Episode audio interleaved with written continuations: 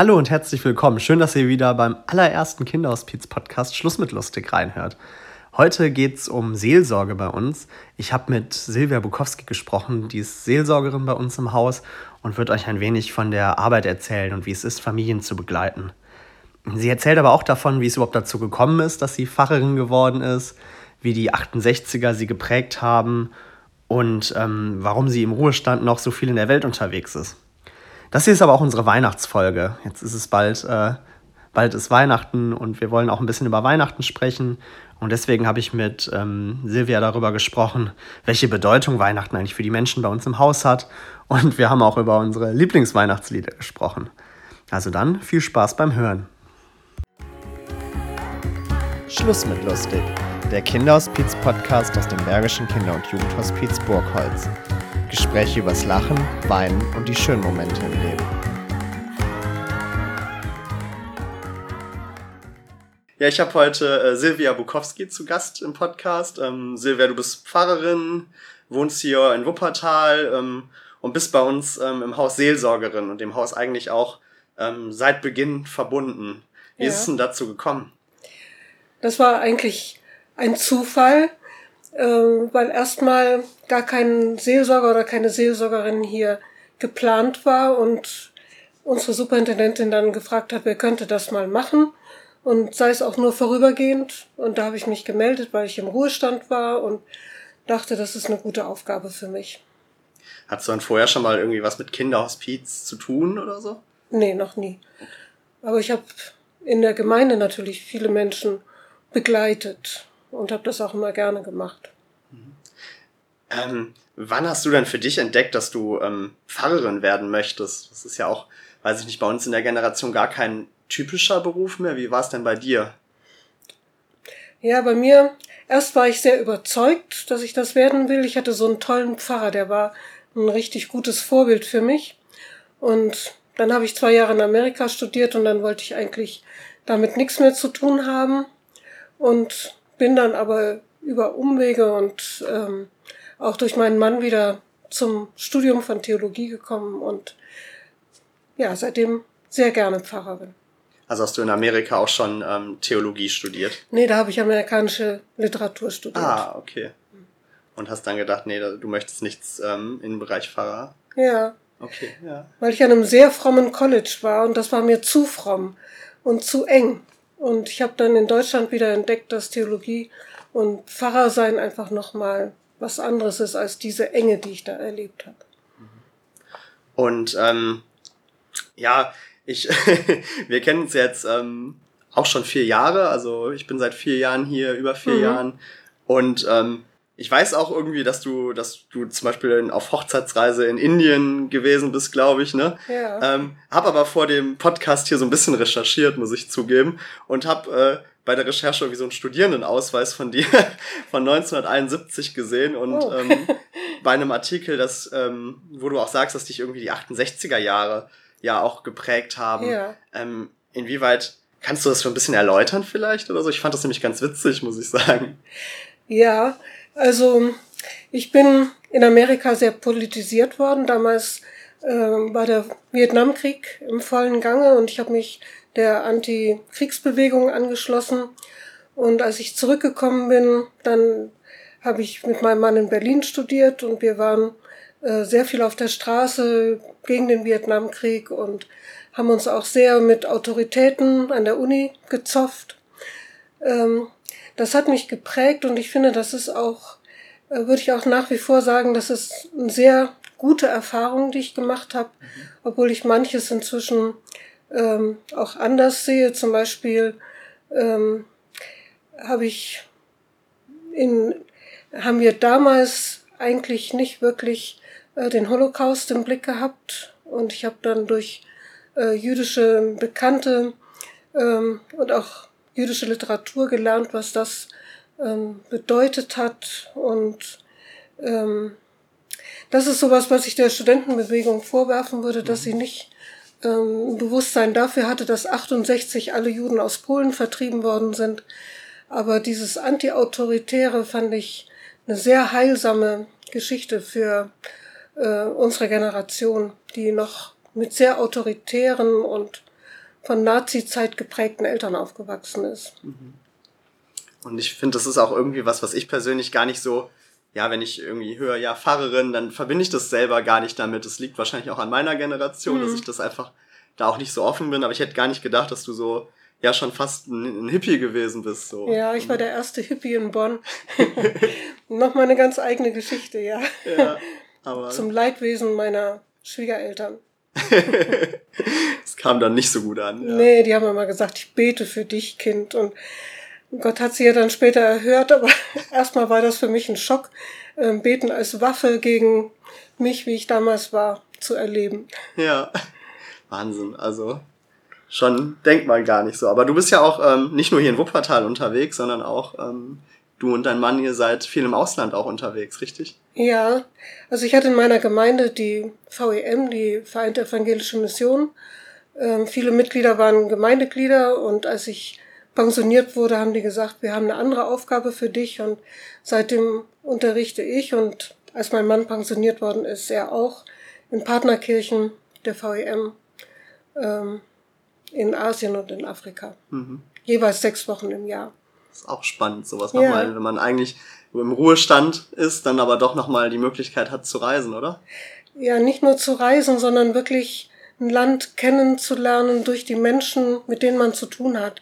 Also gerade jetzt zum Beispiel äh, in der Pandemie hören wir von unseren Kollegen an der Uni in Ruanda, die auch seit März geschlossen war, die haben seit März kein Gehalt gekriegt.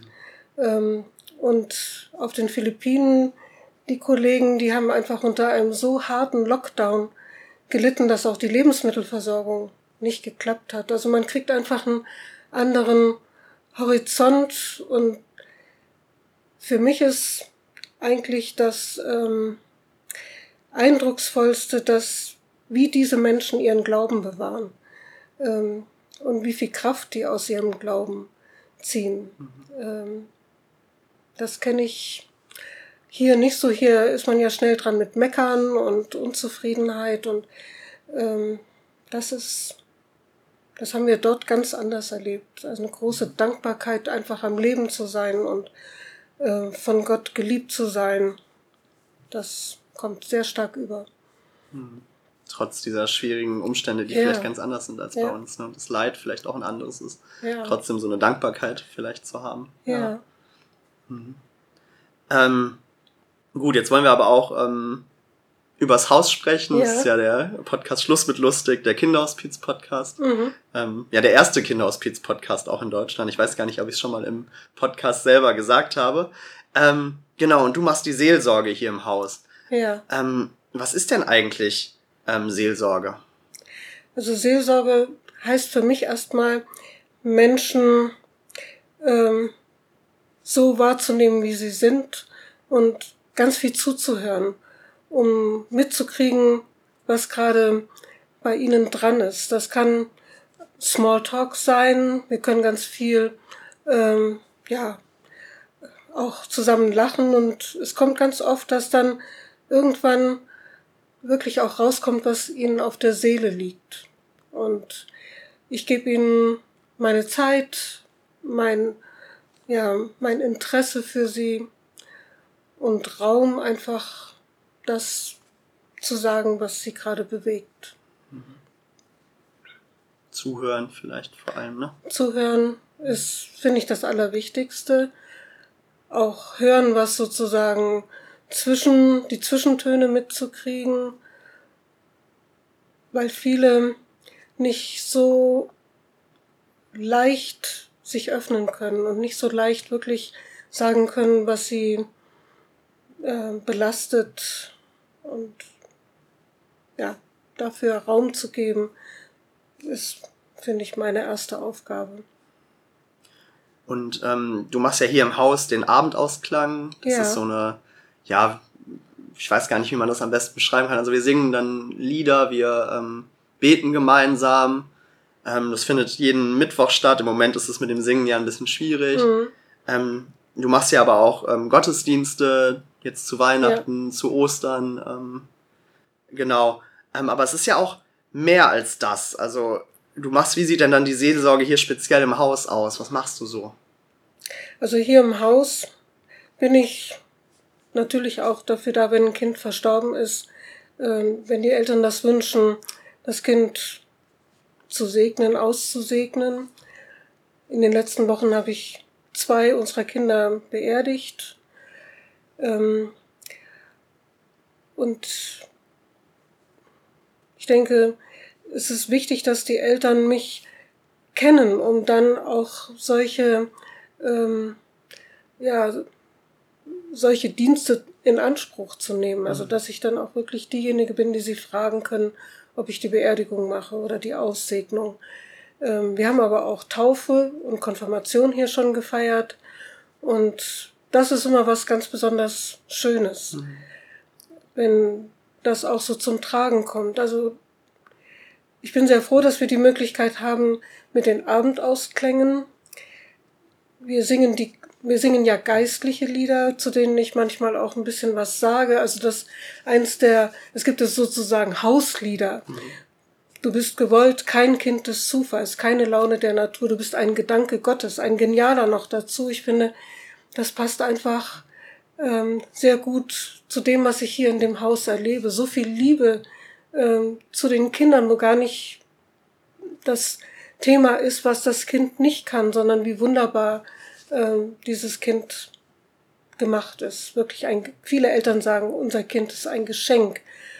Und ähm, ich erlebe halt, dass beim Abendausklang auch viele Eltern dabei sind und die Kinder natürlich auch, auch wenn sie nicht kirchlich geprägt sind. Es kommen auch muslimische Eltern dazu. Und diese Offenheit finde ich gut. Es verbindet uns, glaube ich, der Wunsch, dass auch eine höhere Macht, sage ich. Ich würde sagen, dass auch Gott für die Kinder da ist und für uns.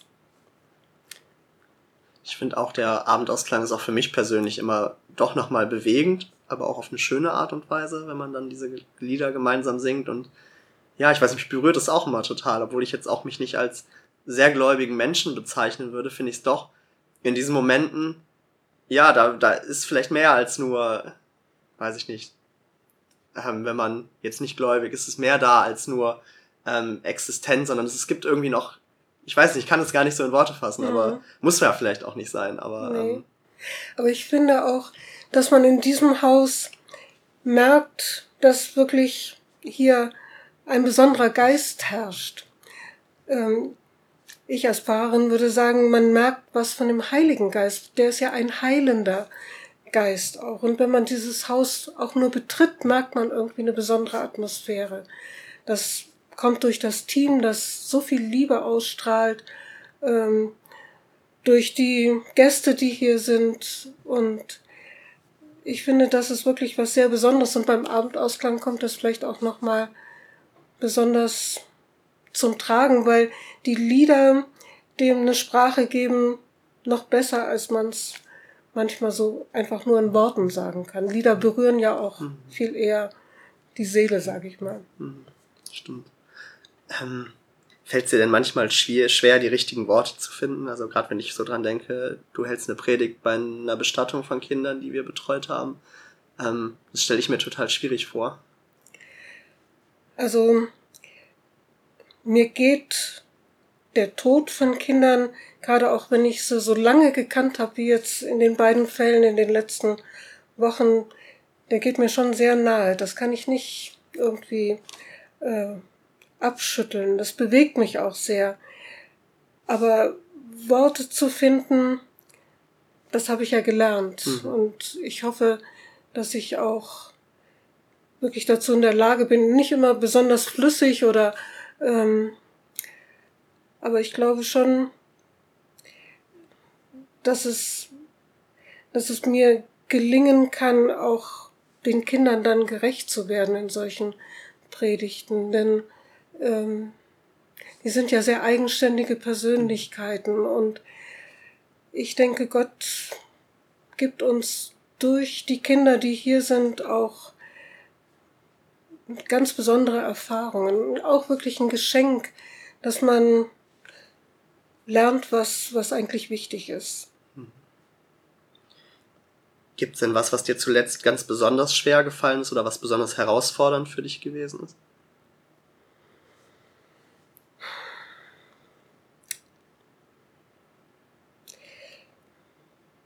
Also für mich ist, mir fällt schwer, wie euch allen auch, ähm, dass jetzt wirklich kein, kein, kein Körperkontakt möglich ist. Zum Beispiel, wenn Eltern so weinen, äh, weil es ihren Kindern schlecht geht oder weil die Kinder verstorben sind, dann möchte ich die ja auch in den Arm nehmen. Also mir fehlt äh, die Möglichkeit der Berührung und das, finde ich, macht auch meine Arbeit, genau wie eure Arbeit, schwerer als sonst. Irgendwie gehört die Berührung doch dazu, ja. dieser Körperkontakt, ja. Das stimmt ja. gerade auch in in Trauersituationen, finde ich. Also auch so, aber auch gerade nochmal, wenn ein Kind verstorben ist, dann ist die Berührung einfach nochmal was, was ohne Worte funktioniert. Ja. Das stimmt. Ähm, ja, und das ist natürlich schwierig und so Begleitungen, die sind ja immer nicht einfach, aber ich weiß nicht, wie ist denn das? Wir hatten ja neulich auch mal eine Situation in der Begleitung, da hat dann, war dann ein ähm, Geschwisterkind ganz ähm, traurig und war, ähm, hat auch gesagt, dass er wütend auf Gott ist. Mhm. So. Und gesagt hat, oh, warum macht Gott das denn? Wieso muss mein Bruder jetzt sterben? Es gibt so böse Menschen mhm. auf der Welt. Aber ähm, mein Bruder, der hat doch nichts gemacht, außer mal ein Kaugummi geklaut oder mhm. so. Warum muss der denn jetzt ähm, gehen und ist wütend auf Gott gewesen? Ähm, was macht es denn mit dir, wenn du sowas hörst? Ich kann das gut verstehen. Ich finde, die Frage, warum Gott sowas zulässt, ähm, liegt einfach total nahe. Ich bin eigentlich überrascht, dass ich die nicht öfter hier höre. Ähm, ich habe eigentlich damit gerechnet, als ich hier angefangen habe, dass mich Eltern immer wieder damit konfrontieren, so wie konnte Gott das zulassen, dass mein Kind nicht gesund ist oder sogar äh, sterbenskrank ist. Das habe ich ganz selten gehört. Aber ich kann diese Frage von dem Jungen gut verstehen und in der Bibel wird ja auch, also gibt es ganz viel Klagen und auch Anklagen gegen Gott.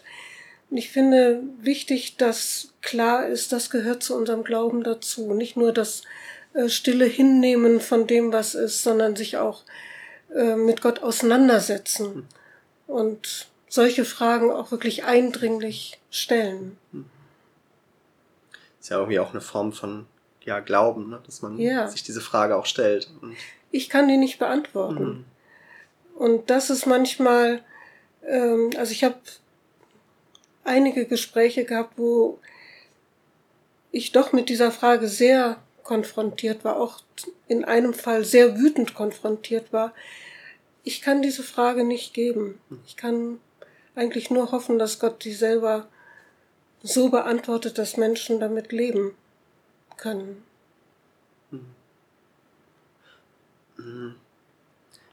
Was gibt dir denn Kraft, das zu tun, was du hier machst? Was, was hat hat dich vielleicht positiv überrascht oder was, was hilft dir? Also erstens mal, ihr alle, also ich bin ja mit dem Familienteam ganz eng mhm. verbandelt, aber ich finde auch das Pflegeteam einfach großartig und ähm, eingebettet zu sein in dieses Team, das finde ich ist total wichtig für mich. Ähm, ohne das könnte ich das nicht, nicht tun. Und für mich persönlich, äh, ich fahre oft mit einem Gebet nach Hause. Und ich bete auch zu Hause äh, für die Menschen, mit denen ich gerade Kontakt hatte. Mhm. Manchmal auch für die, äh, die gerade nicht im Haus sind. Aber ja, ich denke oft an die Eltern hier und ja, denke an sie und bete für sie. Hm. Schön. Ich glaube, das kann auch viel Kraft geben. So. Ja.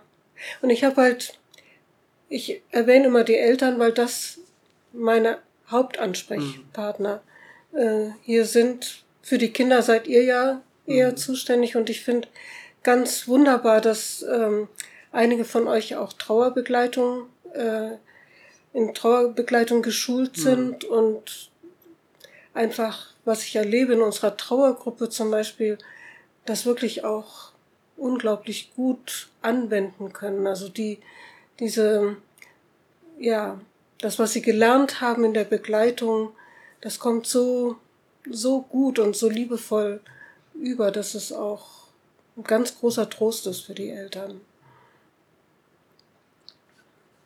Okay. Ja, ähm, jetzt wollten wir eigentlich auch noch ein bisschen über ähm, Weihnachten sprechen. Ist jetzt ein bisschen harter Cut, aber ich glaube, wenn wir so positiv aufgehört haben mit dem Thema, ist es, glaube ich, vertretbar. Jetzt ist es so, ja, wir nehmen jetzt acht Tage vor Heiligabend auf und mhm. ähm, ja, auch in Corona, im Corona-Jahr ist bei uns trotzdem ähm, ja, Weihnachten hier im Haus eine besondere Zeit.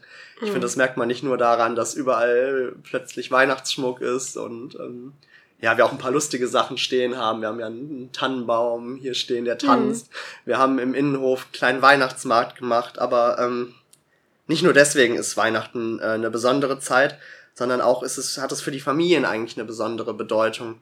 Ähm, ja, kannst du diese Bedeutung vielleicht in Worte fassen? Also, ich habe das hier ja öfter schon erlebt, wie emotional Weihnachten ist und wie ja,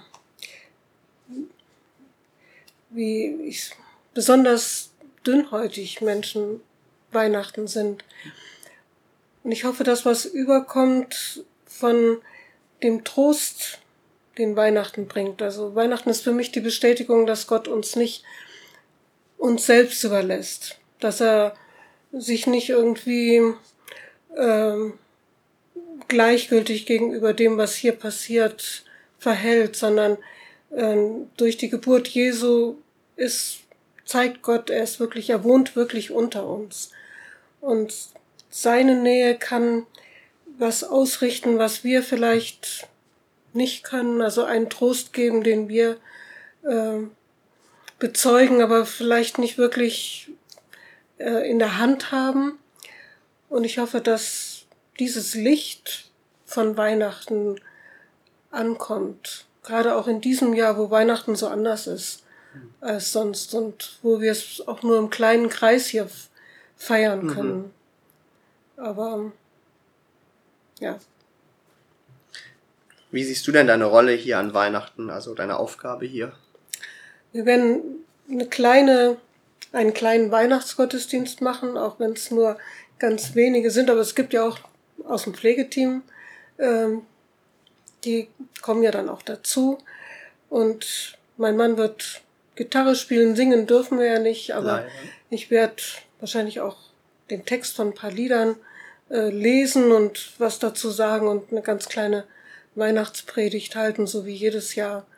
Und mit dem Segen schließen. Und der Segen, der Lebenskraft bedeutet, ähm, hoffe ich, dass das dann auch ein fröhliches Weihnachten werden kann. Ja, du hast es gerade ja schon gesagt, singen dürfen wir leider in diesem Jahr hm. nicht, was sehr schade ist. Total. Ähm, ja, es wird ja wohl noch eine kleine Überraschung draußen geben mit einer kleinen Blaskapelle sozusagen. Ja, ich hoffe, das ist noch nicht so ganz sicher. Ja, okay, dann drücken wir mal noch die Daumen. genau. Aber ähm, eigentlich wollte ich auch was anderes hinaus und zwar wollte ich dich fragen, ob du denn ähm, ein Lieblingsweihnachtslied hast. Ein Lieblingsweihnachtslied. Ähm, ich habe ein Lieblings-Adventslied, O Heiland reißt die Himmel auf. Mhm. Also ich wünsche mir irgendwie, dass sich der Himmel wirklich öffnet und was von, ja, von dem Heil spürbar wird hier.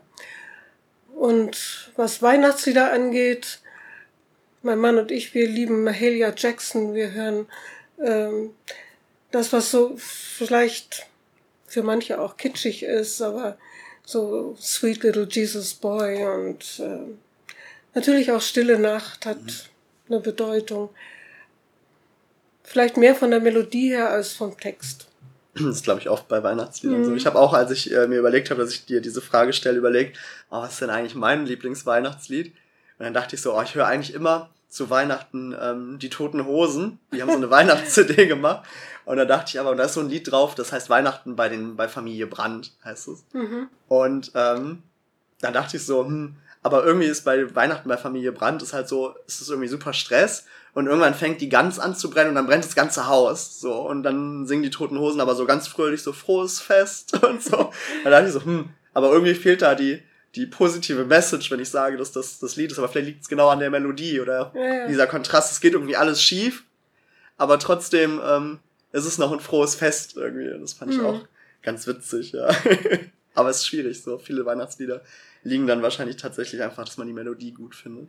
Ja, die Melodie und ja, vielleicht wirklich, also was du von den Toten Hosen sagst, also dass man so mitten im Chaos oder mitten auch in dieser ja, bedrückenden Zeit, mhm. dass es dann doch sowas wie so ein Funken von Freude gibt. Ja. Und ähm, ein trotzdem, Weihnachten ist ja auch, hat ja irgendwie auch sowas von trotzdem feiern mhm. wir. Stimmt hier im Haus sowieso und vielleicht auch jetzt für in Corona-Zeiten für viele Menschen, mhm. die den Podcast hören. Ähm, worauf freust du dich denn jetzt privat ganz besonders an Weihnachten? Oh, ich freue mich, dass mein Mann zu Hause ist, der gerade eine Herzoperation hinter sich hatte und wir ohne die Angst, ähm, was wird, jetzt feiern können, weil er auf einem guten Weg ist. Und ansonsten ist dieses Jahr schwer zu sagen. Ich freue mich sonst immer auf die große Familie und das große Essen. Wir sind man sonst eigentlich immer 20, 22 Personen. Und dieses Jahr wissen wir noch gar nicht. Wir werden mit einer Freundin wahrscheinlich feiern. Vielleicht auch ähm, noch mit einer anderen, aber wir wissen es einfach noch nicht. Mhm. Aber wir freuen uns überhaupt, dass wir Weihnachten feiern können. Ja, dann sind wir auch schon am Ende des Gesprächs angekommen. Ähm, ich habe immer so eine Abschlussfrage, die ich jedem Gast stelle, und zwar, was macht für dich denn einen richtig guten Tag aus? Ein richtig guter Tag ist für mich, wenn ich wenigstens einen Menschen äh, außerhalb von meinem Mann treffe, der mir irgendwie freundlich begegnet. Schön, ja. Gut, ich fand es war ein sehr äh, interessantes Gespräch. Ich hätte äh, gerne noch mehr aus der Hippie-Zeit erfahren. Aber vielleicht kann man das noch äh, nachholen mal so. Ein Hippie-Podcast, ja. Ja, genau. Muss ja auch nicht innerhalb des Those Podcasts. were the days, my friend. genau. Aber ich fand es auf jeden Fall sehr schön und äh, ja, bedanke mich für deine Zeit und das Gespräch. Ja, danke, dass du das machst. Das ist mein erster Podcast. Oh. Ja. Dann hoffe ich besonders, dass es ein äh, angenehmes Gespräch war. Danke. Das war Schluss mit Lustig, der Kinderhospiz-Podcast. Um zukünftig keine Folge mehr zu verpassen, abonniert gerne unseren Podcast. Wenn ihr weitere Informationen zu unserem Haus haben möchtet, könnt ihr unsere Homepage besuchen. Außerdem könnt ihr uns auf Facebook, Instagram oder YouTube folgen. Solltet ihr unsere Arbeit im Kinderhospiz unterstützen wollen, könnt ihr das mit einer Spende an die Kinderhospiz Stiftung Bergisches Land tun. Die Informationen dazu findet ihr auf unserer Homepage. Wir müssen den Großteil der Kosten über Spenden finanzieren und freuen uns über jede Spende. So, wir hören uns in einem Monat wieder und jetzt Schluss mit lustig. Das war Schluss mit lustig, der Kinderhospiz-Podcast aus dem Bergischen Kinder- und Jugendhospiz Burgholz. Musik Annika Boos.